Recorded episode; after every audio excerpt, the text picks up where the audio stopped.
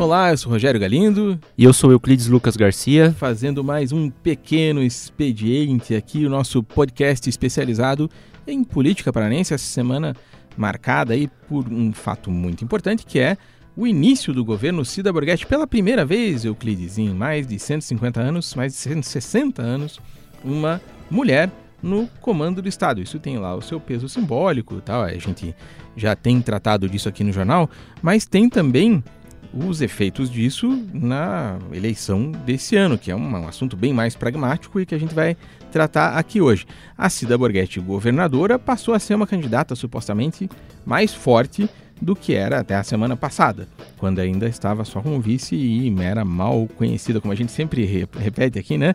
Ela sempre diz que só 30% do eleitorado conhece ela. Agora, como governadora, a coisa muda. Vamos falar aqui então, Euclides, sobre o seguinte: o que é que ela pode fazer no governo que tire ela dessa situação desvantajosa de ter só 5, 6% das intenções de voto? É, Rogério, na cabeça de quem está ouvindo a gente, pode pensar, ah, ela tem seis meses para mostrar serviço até o 7 de outubro. Mas na verdade, na verdade, ela tem três. Porque ela tem que mostrar serviço, mostrar, se mostrar uma candidata viável, pros, principalmente para os aliados, até as convenções, que estão marcadas para começar no dia 20 de julho, até o dia 5 de agosto, que é quando os partidos vão decidir quem vai apoiar, se vai lançar candidato ou não. Ou seja, ela vai ter que fazer aí se virar nos 30, como, como dizem, né, para fazer o maior número de ações possíveis, projetos de lei, propaganda que seja, para se mostrar de fato uma candidata competitiva. E pelo que a gente vem conversando aí com os deputados, ela assumiu há, há muito pouco tempo, né, assumiu na, na sexta-feira, dia 6. Me parece que a primeira medida que ela já demonstrou ter a intenção de fazer é junto ao funcionalismo, né? É, primeiro de maio está aí, é a, é a data base do, do funcionalismo público estadual.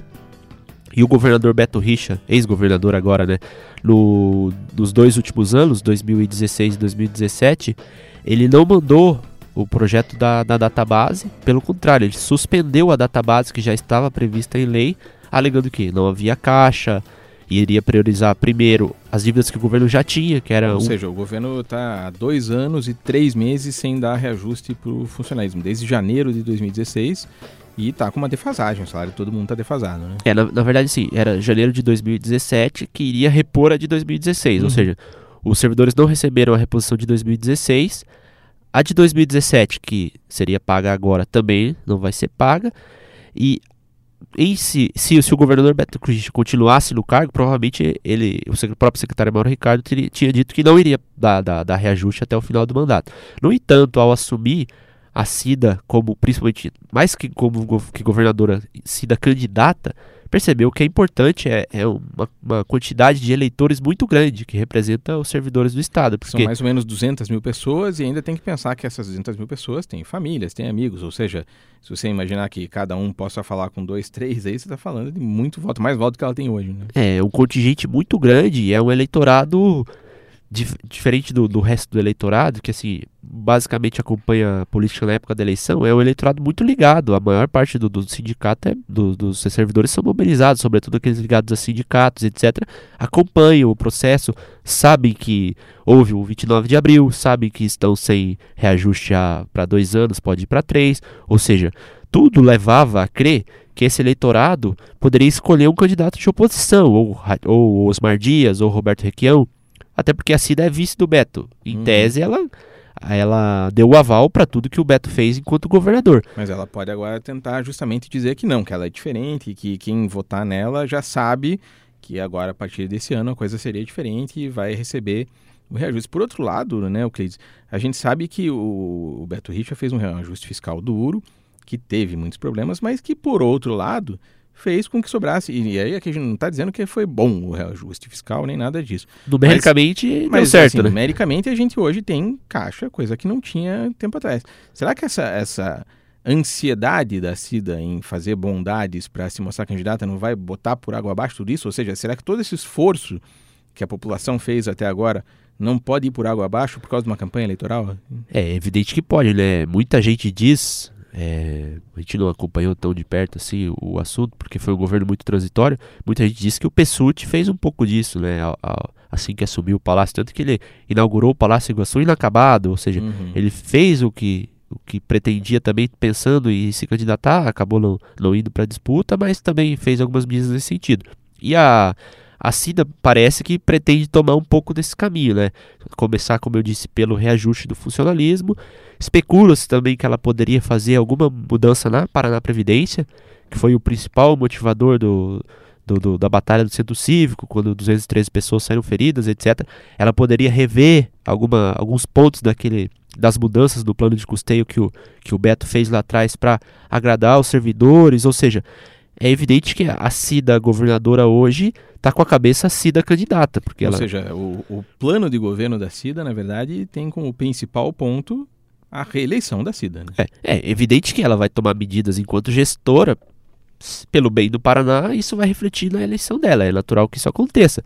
Mas me parece que, principalmente da, da parte do Ricardo Barros, que fez o que fez para torná-la candidata agora, vão fazer de tudo que for possível, tanto na Assembleia para conseguir aliados, quanto nas medidas para a população diretamente, para transformar tudo isso em, em voto. Até porque é, essa semana houve uma, digamos assim, acho que foi a primeira pesquisa registrada, né? Primeira pesquisa ano, eleitoral é. registrada do ano no Paraná, pelo Ibope, contratada pela Rádio CBN de Cascavel. E a, a Cida aparece apenas com 5% das intenções de voto. Ela está mais de 20 pontos atrás do Osmar, que é o segundo colocado. Está 34 o Ratinho, 28 Osmar, a Cida 5 e o Rosinha 3. Ou seja, ela está mais perto de cair para junto do PT do que de chegar perto dos dois primeiros. É, ela está né? empatada com o Rosinha, que sequer se lançou como candidato, se disse oficialmente que é que candidato. Não é né? governador, né? não está em mandato nenhum. Né? Então, ou seja, a distância que ela tem que tirar de Osmar e Ratinho é absurdamente grande. E o período é muito curto, ou seja, ela não vai poder ficar só no, nas medidas ortodoxas e tradicionais, ela vai ter que tirar um coelho da cartola do momento, parece que ela vai apostar muito nos servidores, que é um contingente muito grande de eleitorado é e parece que ela. É fácil também, né? Para você, por exemplo, você ganhar voto, sei lá, você decide que tá mal numa região lá, vamos supor que ela tá mal na região oeste. Para você fazer uma obra lá que vai beneficiar a população, você vai ter que gastar muito dinheiro, vai ter que fazer licitação, que é um troço demorado, você vai ter que passar por contratação, ou seja, não vai dar tempo de você fazer não, isso em porque... três meses até a convenção. Não tem como.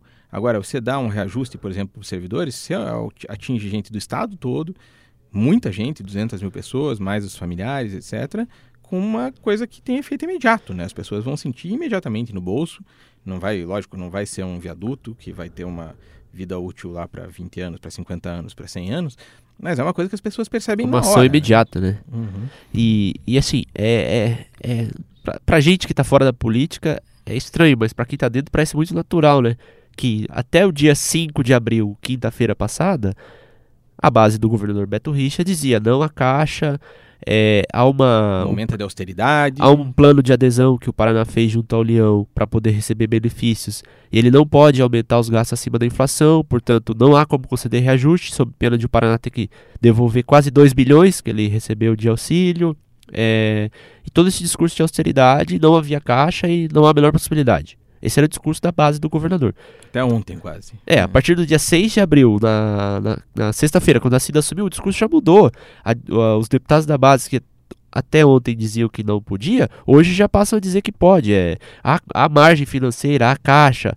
Ou seja, vai, vai, vai passar uma imagem é, de desgaste muito grande para o ex-governador Beto é, Richa se essa medida for tomada, né? né? Para o Beto Richa, a pior coisa que podia acontecer, porque ele que vai aparecer o sujeito mão de vaca, o cainha que não queria dar. Não, e mais do que mão de vaca, ele vai parecer uma picuinha. Um depois de do... É, depois de 2015 simplesmente tem dinheiro, mas eu não vou dar reajuste. É. Porque na verdade, assim, se a gente for ver o discurso que o, que o Richa fez, você pode concordar ou não, mas tinha uma certa coerência, né? Ele dizia basicamente, ó, o funcionarismo é uma categoria grande e a gente é, respeita, mas é hora de fazer alguma coisa pelo restante da população. Se você gastar tudo com funcionalismo, você não consegue fazer obras, não consegue fazer infraestrutura, etc. Tem uma lógica, não estou dizendo que é a melhor opção, porque isso é uma questão política. Você pode gostar ou não gostar dessa é, opção. E só fazendo parênteses, já, é, no, no, último ano, que foi o completo do governador Beto Rich, foi em 2017, de fato, os números mostram, de certa forma, isso. Passou de 3 bilhões o total de investimentos. É o maior Exatamente. grau, o maior nível de investimentos da história que o Paraná já teve. Então, Ou seja, assim, estava funcionando, sim. Assim, de um certo, num certo sentido. Não é que, que como eu te disse, né? Você, a gente pode achar que é o caminho errado. Então, assim, agora também, quem achar que a CIDA deve parar de investir um pouco para dar o reajuste para o funcionalismo, não, não é que uma uma está mais certo do que a outra, mas os dois têm problemas, as duas soluções têm problemas e as duas soluções também têm vantagens. Agora, é uma questão de escolha. Se ela for dar o reajuste para o funcionalismo, não existe mágica. Vai ter que vai ter que tirar de outro lugar, né? de investimento, vai ter que reduzir alguma coisa. Não tem, não vamos fabricar dinheiro, não vamos fazer do, do nada isso, né? Isso aí tem um custo. Mesmo porque a gente está falando, não sei de cabeça agora, mas você tem que somar a inflação de 2016, mais 1% que de ganho real que estava previsto em lei. Né? Mais a inflação de 2017, ou seja... É, talvez ela não vá dar tudo também. É, né? é praticamente impossível. Um, vamos supor que vai ser, sei lá, repõe metade de tudo que perdeu nesse período, promete metade para caso seja reeleita. Isso seria, né, viável. Agora, tem que ver também 5% de, do, do, do funcionalismo, se eu não estou equivocado aqui, mas vai dar mais ou menos aí uns 80 milhões de reais mês. Assim, é bastante dinheiro. Lógico, agora o cálculo dela é de curto prazo, né? Ela está pensando o que, que ela vai fazer daqui até dezembro. Depois disso, aí é outra é, coisa. É, é só você, é só a gente lembrar, Galindo, que para acabar com aquela greve imensa de 2015, o governador concordou em fazer um acordo e tal. E daí nesse nesse acordo que passou por um projeto de lei na Assembleia, estava prevista a inflação de 2016 mais 1% seria paga em janeiro de 2017. Uhum. E se a gente lembrar, estava tudo certo para que isso acontecesse. Sim. Até o dia seguinte da eleição do Greca. No dia seguinte à, eleição do Greca, no segundo turno, o governador enviou um, uma mensagem à Assembleia suspendendo o reajuste, ou seja, evidentemente foi, teve caráter eleitoral essa decisão. Ele não ia anunciar isso, podendo prejudicar, colocar em risco não só a candidatura do Greca, que ele apoiava em Curitiba, mas de vários outros aliados a prefeituras do interior. E, a, e, a, e, e, que seriam importantes, como ele sabe, para a eleição dele próprio agora, porque essas pessoas agora estão no cargo e vão apoiar ele. Né? E, a Cida está indo mais ou menos nesse caminho. Né? Ela, ela, pode, ela pode aprovar esse, esse reajuste no primeiro, até durante as próximas semanas para valer no primeiro de maio, que já está quase aí. E vamos supor que ela ganhe com esse discurso, no outro dia, evidentemente, ela pode fazer o mesmo que o governador fez, pode suspender esse reajuste. Sim, ou isso... fazer uma outra, um outro tipo de contenção, né? Agora, uh, isso a gente estava até conversando antes do programa aqui com o Fabiano Klosterman, o nosso editor, ele estava dizendo que é impressionante, né? Como fica evidente o tipo de, de negócio, de acordo que se faz, até pelo peso da máquina pública nas eleições, e que ficou muito claro dessa vez, por exemplo, quando o Beto Richa aceitou sair para ser candidato ao Senado, mas aceitou sob certas condições, né? Por exemplo, ele fez com que a Cida e o Ricardo Barros, né, que é uma duplinha dinâmica ali, nomeassem alguns dos principais aliados dele para que ele continue tendo influência no governo, né? A gente vê o Deonilson Rodo deve continuar na Copel, o Ezequias, né, o famoso homem da sogra, fantasma, deve continuar no cerimonial, o Fernando Guignoni ganhou um cargo de secretário de administração, o Juraci, Juraci. Barbosa ganhou o cargo de secretário própria de Fernanda, né?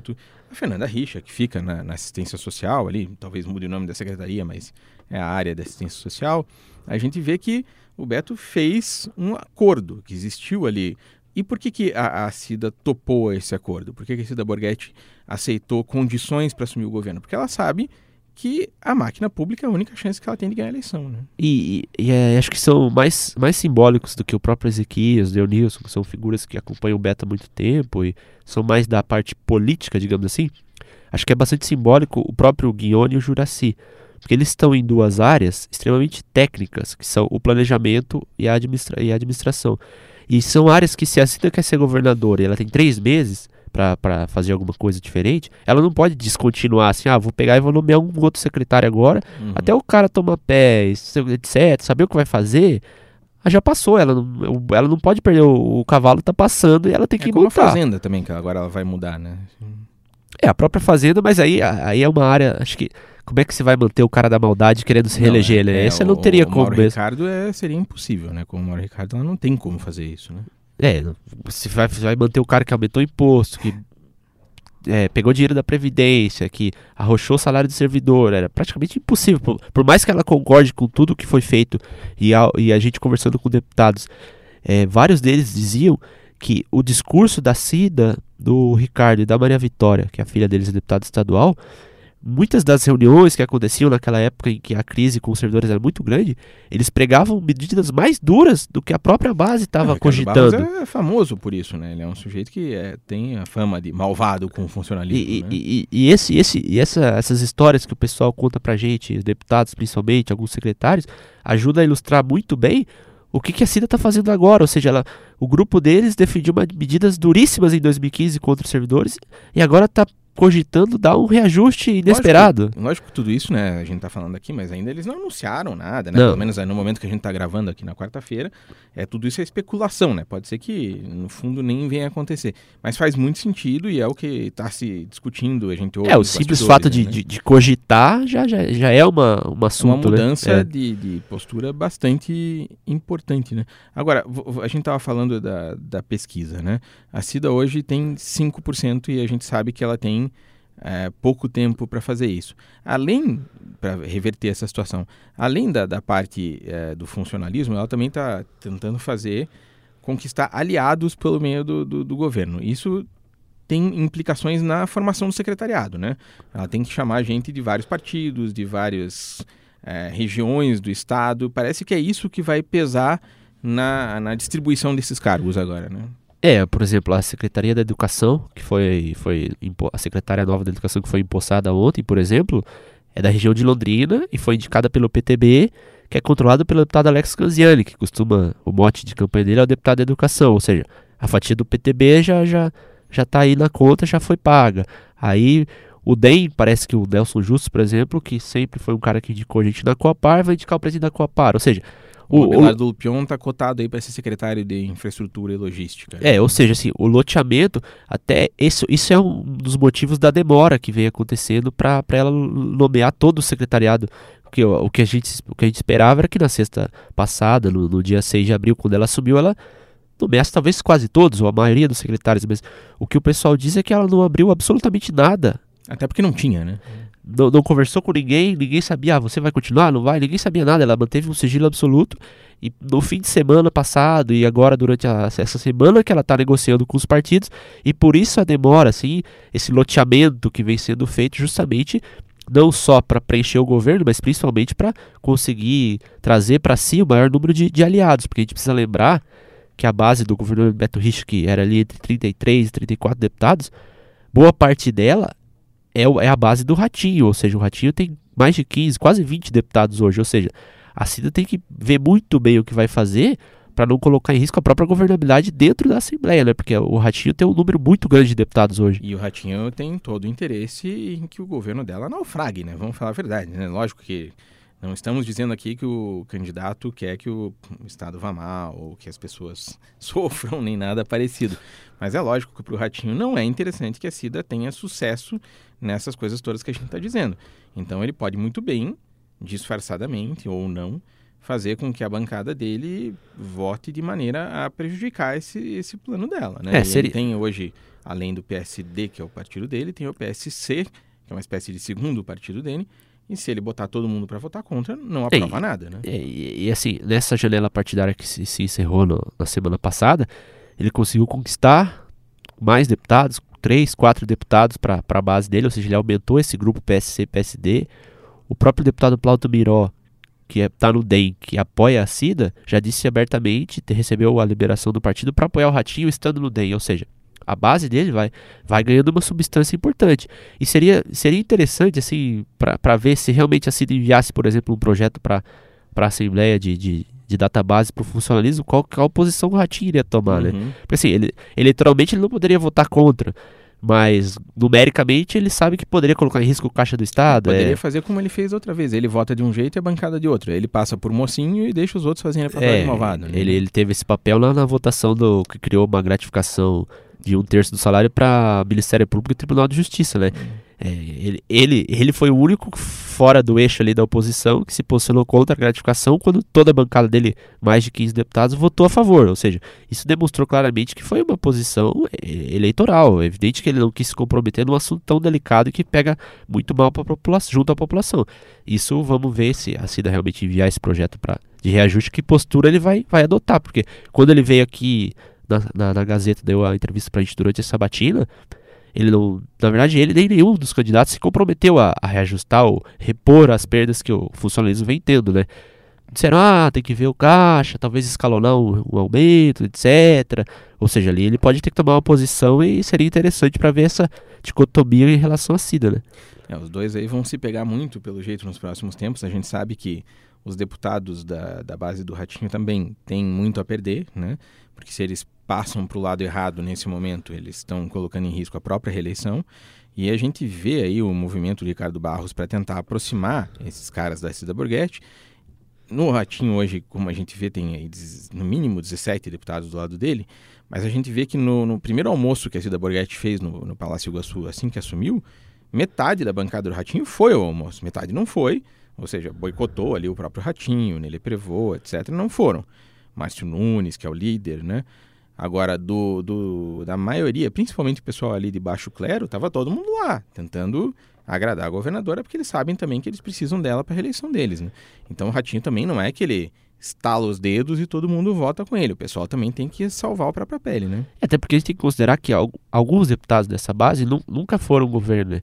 Deputado Evandro Araújo, é, o deputado Palozzi às vezes vota com o governo, vota contra. É. O Gilson de Souza costuma votar muito com a oposição, ou seja, não é, não é de forma tão uniforme essa bancada, mas a esmagadora maioria sempre foi governo. O próprio Ratinho foi secretário do, do Beto, ou seja, uhum. ele ele estava com a Cida, que era vice, ou seja, eles são um grupo muito, era um grupo unido até então e agora estão tomando caminhos opostos, mas opostos, mas nem tanto, né? Porque como você disse, os deputados não podem simplesmente se tornar oposição, porque a gente tem que lembrar, inclusive, uma frase de um deputado da base do Ratinho, que é o Cobra Repórter, um áudio que vazou no WhatsApp, se eu não me engano, justamente na época do, do, da Batalha do Centro Cívico, etc.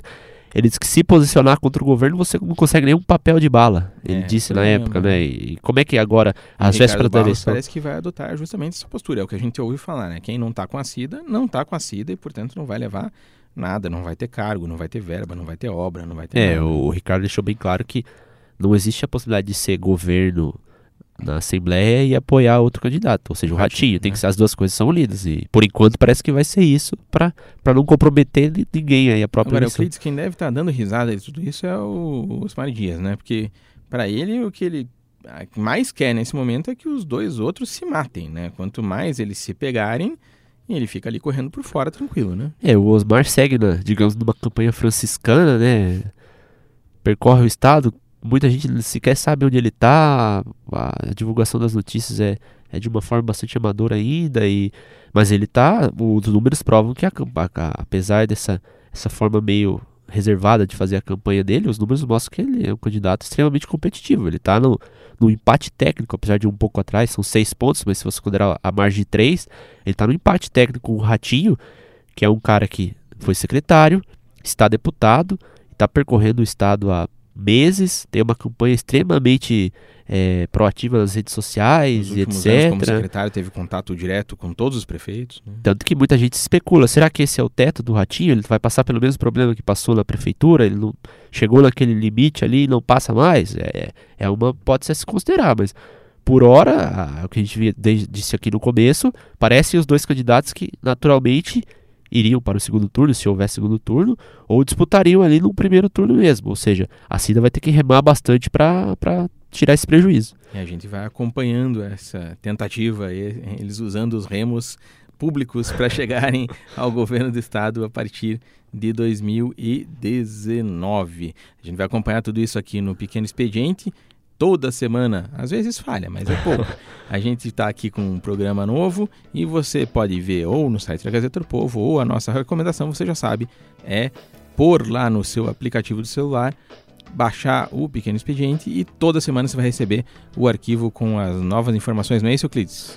É isso mesmo e esperamos que você acompanha a gente aí, semana que vem tem mais, se nada falhar. Já, já pedimos desculpas aqui que na, na última sexta-feira, quando a gente tinha que gravar o podcast, simplesmente tava a prisão do Lula. Então isso aqui virou um pandemônio. Lula, Lula. ah, você lembra, aquele ex-presidente. Então, isso, e é, gente... parece que teve uma certa comoção nacional por causa disso, então foi impossível, mas às vezes acontece nas melhores famílias, nos melhores jornais e nos melhores podcasts. Mas estamos de volta aí e prometemos manter a regularidade daqui, principalmente até a eleição, para você estar sempre bem informado sobre a Cida, o Ratinho, o E já o avisar Requião pro- e quem mais for. Avisar pro pessoal ficar atento aí que nos próximos dias a gente vai começar, as- assim como a gente fez aos candidatos a governador, os pré-candidatos, né? Vamos começar as sabatinas com os pré-candidatos ao Senado também. Né? Alô, candidatos ao Senado, compareçam à Gazeta do Povo, serão entrevistados, serão muito bem-vindos, serão bem tratados, terão um cafezinho, água e muitas perguntas para responder. A gente anuncia as datas direitinho em breve. Acompanhe nosso podcast, acompanhe as entrevistas ao vivo, o blog, a- o site da Gazeta do Povo e você vai estar bem informado para votar lá no dia 7 de outubro. Euclides, obrigado pela atenção. Você que nos ouviu, obrigado e até a próxima. Valeu!